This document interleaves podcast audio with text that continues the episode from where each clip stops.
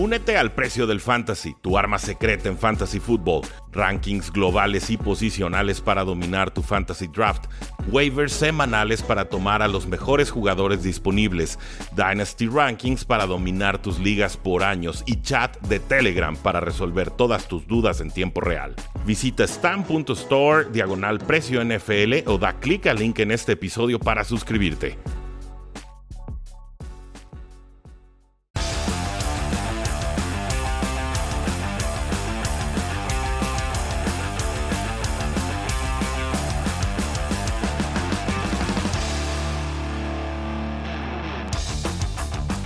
Saludos a todos y bienvenidos a un programa más de Cuarto y Gol con Carlos Rosado, donde la NFL no termina y nosotros tampoco. Yo soy Rudy Jacinto, él es por supuesto Carlos Rosado de Fox Sports MX.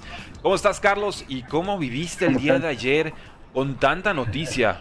Russell Wilson a los Broncos, Aaron Rodgers se queda, Devontae Adams se queda, Mike Williams firma por 3 años y 60 millones de dólares.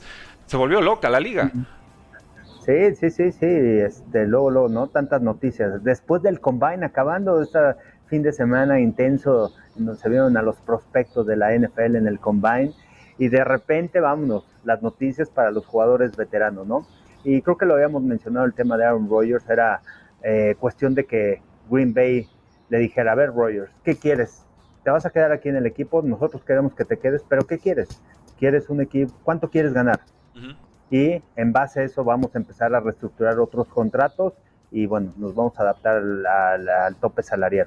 Y de, repente firman a Rogers por una cantidad tremenda, 200 millones de dólares, son 154 millones de dólares garantizados y después franchise tag a Davante Adams, que creo que ese franchise tag es para asegurarlo y de ahí vienen las reestructuraciones con otros jugadores y creo que le van a dar también buen dinero a Davante, no lo pueden dejar ir.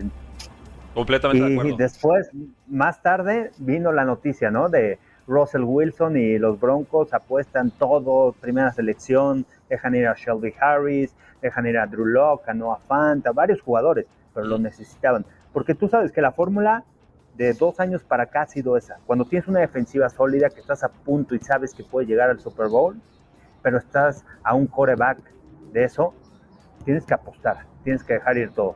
Sucedió con Tampa Bay, sucedió con Rams y, ahora los Y es la, es la nueva fórmula, ¿no? Parece ser la nueva fórmula, Carlos. El, el armar tu roster, el dejarlo bien pesado, buena defensa, buenos corredores. Broncos estuvo renovando, reteniendo, extendiendo a sus receptores abiertos. A, bueno, Judy todavía no es el caso, pero a Tim Patrick sí, a Cortland Sutton también. Y esto era para dejar un escenario perfecto a cualquier mariscal de campo estrella que dijera, quiero cambiar de franquicia. Y pasó con Brady con los Buccaneers, pasó con Matthew Stafford con los Rams. Podría pasar el próximo año con unos Eagles, con unos Colts, con unos Titans. No lo sé, pero esta me parece la segunda mejor forma de conseguir un quarterback. La primera, por supuesto, la ideal sería acertar en el draft.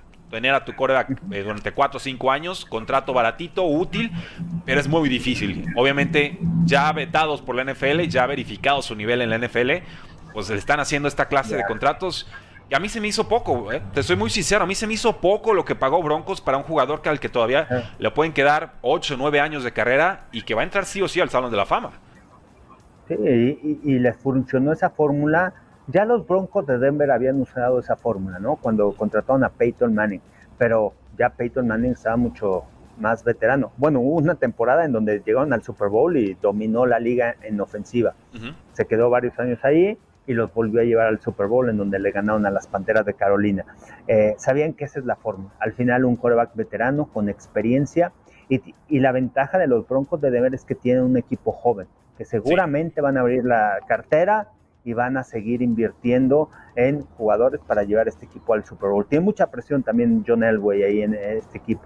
Y creo que, bueno, para mí me gustan mucho todas las armas que tiene, ¿no? Con KJ Hamler, con Jerry Judy, con Tim Patrick, con Noah, con este, con Cortland Sutton, con Albert O, el ala cerrada, entonces Javonte Williams, entonces tienen muchas armas con qué poder atacar, lo van a fortalecer en la línea ofensiva y una defensiva sólida una defensiva joven también. El año pasado demostraron que a pesar de las lesiones en los linebackers interiores, pudieron suplirlos con jugadores jóvenes. Entonces creo que este equipo de los Broncos de Denver hay que tenerle cuidado este año y se va a poner buena y continúan esas divisiones oestes. Este año los dos equipos de la oeste, la nacional, llegaron al campeonato de la, de la conferencia nacional. Por otro pues lado, tienes a los Chiefs, tienes a los Chargers, tienes a los Raiders y ojo, eh, pueden estar ahí también peleando. Durísimo, durísimo. ¿Se estará lamentando Josh McDaniels de haber firmado con Las Vegas Raiders? Porque de pronto Chiefs con Patrick Mahomes sabíamos que iba a ser la prueba mayúscula todos los años y lo va a seguir siendo por un rato. Justin Herbert, uh, Herbert y Chargers en ascenso, clarísimamente, y el tercer equipo con más espacio salarial antes de la contratación, eh, o bueno, extensión ayer de tres años, 60 millones de dólares de Mike Williams, su receptor número dos. Y ahora llega Russell Wilson a unos Broncos con buena defensa, con buen espacio salarial, con buen ataque, y queda Raiders, ¿no? Y Raiders tan parchado, Raiders voluntarioso, Raiders atrevido, pero con Derek Carr que no es malo. Eh, ha estado jugando bien, es arriba de promedio. El tema es que aquí tienes ya tres corebacks superestrella. Entonces, te alcanza un coreback arriba de promedio para competir durante, pues no sé, 10 años, 7 años, 5 años por lo menos contra esta camada. No lo veo. O sea, yo, yo creo que aquí a Raiders se le cierra el panorama por completo si es que aspiraban a algo próximamente, ¿no? Los próximos 2, 3 años. Ya, ha crecido mucho, ¿no? En la liga. Yo, es un coreback bueno, es un coreback que tiene buen porcentaje de pases completos. Eh, armas, armas que le den también, que le brinden más armas también a, Derek Carr. Tienen a un Darren Waller sólido en la liga, de los mejores tight ends que hay.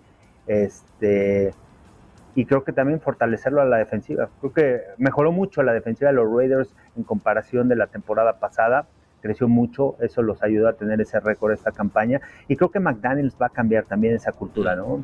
de, los Raiders. También eh, pasaron por muchos problemas con un equipo fuerte, con un equipo sólido, con un equipo que llegó a, comodines, pero creo que ya mucho más estable con Josh McDaniels y desarrollar y la creatividad que tiene a la ofensiva, creo que va a ayudar mucho a los Raiders. Realmente veo una división oeste muy, muy fuerte. ¿eh? Yo no recuerdo una, una división así, tan cargada con quarterback superestrella. Viene divisiones con equipos fuertes. La AFC North lo ha sido por muchos años, pero con tanto quarterback superestrella, no lo recuerdo a ese grado. Es, increíble y, lo vamos a disfrutar. O sea, son quarterbacks jóvenes finalmente. Entonces no es como que un Peyton Manning, un Tom Brady en uno o dos años se van. Aquí van a estar. Sí, no, no, el contrato que tiene Mahomes, ¿no? Son 10 años el que tiene. Este, Justin Herbert está todavía en su contrato de, novato, apenas va a ser su tercera temporada. Derek Carr seguramente van a reestructurar el contrato antes de que empiece la, otra temporada. Y bueno, y un Russell Wilson que también se espera que esté por algunos años, por lo menos unos cuatro años, ¿no? En los Broncos de Denver, por lo menos. Fácil. Y, y, si les va bien, eh, tendría que quedarse ahí y retirarse ahí. Yo, yo creo que hoy lanzó su despido a, la afición de Seahawks. Pero lo venía diciendo, Carlos, y te acuerdas que sacamos este tema de Russell Wilson ante las cámaras dice todo lo que tiene que decir. Lo que dice la cabecita de Russell Wilson y lo que dice su boca no va alineado. y, me canso de decirlo. O sea, este, este hombre es un político de primera. Y bien por él, si se quería ir, lo logró. Pero no puede tampoco venderme el discurso de que quería ganar muchos más Super Bowls con Seahawks. Si a la primera que segunda que pudo, se va. Ese es el punto que no, no le voy a comprar. Sí, no, no, no. Además es, inteligente, tranquilo, sabe, sabe hacia dónde va. ¿Te acuerdas cuando iba a reestructurar su contrato? Se presentó al training camp, no presionó con las redes sociales y de repente vino esa extensión de contrato. Mi pregunta es qué pasará con los Seahawks, ¿eh? que Bobby Wagner también este, ya no reestructuró un contrato con él, la fue enojado, ¿eh? central. Se fue enojado, ¿Qué sacó una foto en Twitter. ¿La viste? una, una especie de jaque mate en su perfil, como diciendo, se fueron todos y quedó Pete Carroll y quedó Schneider, GM, head coach, y pues así que digas tú, ¿qué trabajazo han estado haciendo para que se salven ellos y los demás se vayan? Yo creo que la afición de ah. Seahawks va a tener problemas. Ahora, Seahawks y Pete Carroll. Pete Carroll es el coach más veterano en la NFL o el coach de mayor edad en la NFL como Bill Belichick. Entonces, tampoco esperes cuántos años puede durar Pete Carroll en el equipo. Porque le van a traer un equipo joven que tiene que reestructurar, pero hasta dónde le va, le va a dar, ¿no? Sí, es complicado, es complicado. Consiguen dos primeras rondas, consiguen dos segundas rondas, consiguen al liniero Shelby Harris, consiguen una quinta ronda, consiguen a Noah Fant, consiguen a Drew Locke y me sabe a poco. Eh, Broncos consigue además del coreback una cuarta ronda veremos dónde quedan todos. Y nos dice Azuara, y tiene toda la razón, apostarle a un coach de 70 años sobre un coreback de 34, error grave. Ahí está el vacío de poder, y sí, hay un vacío de poder en Seattle. Sí, sí, sí, sí, exactamente. No es fácil reestructurar un equipo en la NFL más cuando eres veterano. O sea, y, lo vimos con Bruce Arians, ¿no? O sea, tienes que traer, es, inmediato, es un impacto rápido, inmediato para ganar este año tema de, los hijos le va, le va a costar trabajo, ¿no? Y que son malísimos escogiendo en primeras rondas. Entonces, su última primera ronda importante, Earl Thomas, 2010. Y, y, todo empezó, creo, que con el tema de Jamal Adams, ¿no? De ese cambio que hacen con Jamal Adams. ¿Cuántas primeras elecciones dejaron ir hace algunos años? Que fueron hace dos, tres años. Y, lo chistoso es que si se lo hubieran quedado, hubieran tenido creo que el pick 9 o el 10 este año. Y ahora lo que consiguen de Broncos es más o menos el pick 9 o el 10 de este año. Entonces se fue Russell Wilson por Jamal Adams y propina. Y eso es, una, es, un precio irrisorio. Terrible. Y la pregunta, eh, sí, como lo preguntan, ¿no? ¿Quién será el coreback este, de los Seahawks este año? ¿Drew Locke? No, no, no es. No. Gino Smith tampoco. Espero que, no. Es el coreback suplete. Entonces, este. Un novato y Jimmy Garoppolo. Es mi propuesta. Hacia, hacia dónde se van a dirigir, ¿no? Eh, y Jimmy Garoppolo se adaptaría bien ¿eh? al esquema, porque viene Shane Waldron, es el coordinador ofensivo, que es ese, esquema ofensivo de, del árbol de Sean McVay, otro de los, este, de, los coaches que salieron de los Rams. Eh, y se puede adaptar al final, pero no es ese coreback que los pueda que pueda cambiar la cultura de los aparte hay muchas cosas, ¿no? Y tú como receptor, como Tyler Lockett, como DK Metcalf, de repente, ¿qué pasa aquí en los Seahawks? ¿Quién va a ser mi coreback? Esa es la duda. y, dicen que lo quieren renovar, ¿eh? Dicen que quieren renovar a, DK Metcalf a ver si se deja. Yo no, yo no me dejaría si fuera él. Eh, que está jugando todavía con el, contrato de novato. Sí, pero, pero, bueno, mientras más espere, más caro le va a salir al equipo, ¿no? Entonces, y así que ya tú es que di que Metcalf no es diva, no trae esos tintes de superestrella. Ah. es un personaje. Como receptor. Sí. Es que como receptor, es que como receptor sabes que si tienes un coreback que te ayuda, que te pone el balón, que tiene buenas lecturas, que se escapa, que a pesar de que no tuvieron, no han tenido una buena línea ofensiva, puede hacer jugadas fuera de lo planeado y puede encontrar a sus receptores. Es, es muy importante tener un gran coreback desde la posición de receptor. ¿A quién te va a ayudar? Tú le ayudas al coreback, pero también quién te va a lanzar los balones. ¿no? Claro. Necesitas tener a alguien que tome muy buenas decisiones. Y, ver si San Francisco está dispuesto a venderle a un Jimmy Garoppolo a, a ah, Sabemos que lo tienen en buena consideración. Simplemente hay que probar al novato. Entonces, yo si pudiera San Francisco, mejor lo mando a la otra conferencia. Por cualquier cosa, que nos dejen la NFC tranquilita y, listo, ¿no? Que no haya problemas. Comentarios del público, Carlos. Eh, nos dice Go Broncos. Fernando, gracias por acompañarnos. Pedro Sigala, mis broncos armándose. Eh, Eduardo Torres, feliz que por fin me toca ver un en vivo. Saludos y gracias por siempre informarnos. Bienvenido, Eduardo. Eh, ¿Qué pasa con Aaron Rodgers? Nada, se queda. Cuatro años, 200 millones de dólares, 150 y tantos garantizados. Y se queda además con Devante Adams. Van a pegar un tarjetazo, lo van a pagar en otros años. Pero lo importante es que se quedan en Green Bay. Eh, con Seahawks, el meme de la película Náufrago, Tom Hanks nadando eh, terminaron borrando ese tweet, ¿sí lo viste? Sí. No, no, ah, el tweet no, no, no, no lo vi, ¿eh? No lo, subieron, lo subió la cuenta de Seahawks en Twitter y se volvió viral a nomás no poder. Viral y ya. Y, les llegó la llamada de, oye, estás despedido, ¿no? Sí. Bueno, los graciosos. No, pueden hacer eso. no, no, no. o sea, una cosa es que te pase un 28 a 3 Falcons Patriots. Chin, circunstancias de la vida. Pero vender a tu Korak franquicia, el jugador más importante de tu historia, y luego burlarte de ti mismo en redes, el mismo día. Complicado. Mismo sí. Y, y, aparte, ¿a quién tienes en esa división? no Fue la división más fuerte en la nacional. Dos equipos en la final de la conferencia nacional, tres equipos en postemporada. Este, ¿A dónde van a quedar los hijos? ¿no? ¿O cuánto les va a costar para volver a regresar a postemporada con los rivales que tienen en esa división? Bienvenidos a los 80s y a los 90 Seattle Seahawks. Este andar va a estar muy, pero muy feo y confío, pero cero en esta gerencia actual. No, no puedo, no era buscar un trato justo para vender a Russell Wilson, era pedir lo que quisieras y conseguirlo. Y no lo hicieron. Y creo que ese es el gran pecado de, esta gestión, entre tantos tantos otros. Eh, Carlos, tuvimos algunos franchise tags. la fecha límite ya, ya venció. Hablamos de Devonte Adams con Packers y los voy a decir de, de memoria. Cam Robinson, tackle de los Jaguars, segundo franchise tag. No lo vale, pero bueno, me queda claro que la necesidad es canija. Eh, ¿Algún comentario ahí? Pues tampoco hay muchos. Y eh, vamos a ver. Salen muy buenos, ¿eh? Ojo, salen buenos jugadores tackles ofensivos. Cam Robinson fue primera selección, tampoco, también no es, no, es cualquiera. Sin embargo, no ha dado ese paso hacia adelante. Este, pero salen buenos prospectos este año en esta generación. Así es. Eh, Jesse Bates, Bengals, safety, le dan el tag.